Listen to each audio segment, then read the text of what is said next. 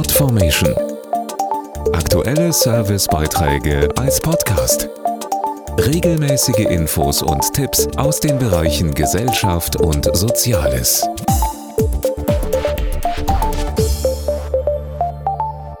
Am 1. September ist Weltfriedenstag. An diesem Datum begann der Zweite Weltkrieg mit dem Angriff auf Polen.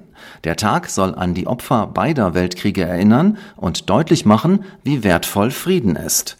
Denn auch wenn wir in Deutschland seit über 70 Jahren Frieden haben, ist der alles andere als selbstverständlich.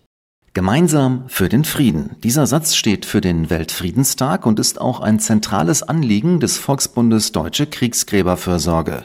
Dazu Generalsekretär Dirk Backen.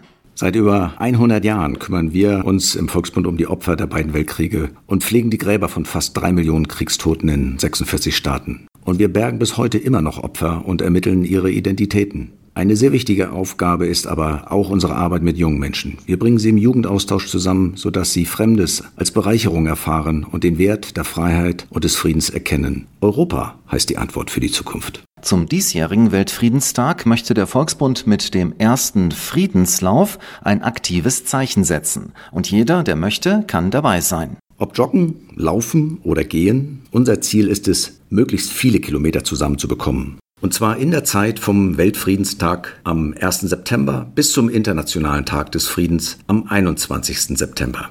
Wählen Sie als erstes auf der Aktionsseite im Internet die Länge der Strecke aus, zum Beispiel 5 Kilometer, dann Ihre Angaben und die Höhe einer Friedensspende ab 10 Euro. Und im Anschluss erhalten Sie eine Bestätigung mit Ihrer persönlichen Urkunde als Dankeschön. Mehr Infos auf volksbund.de-friedenslauf Podformation.de Aktuelle Servicebeiträge als Podcast.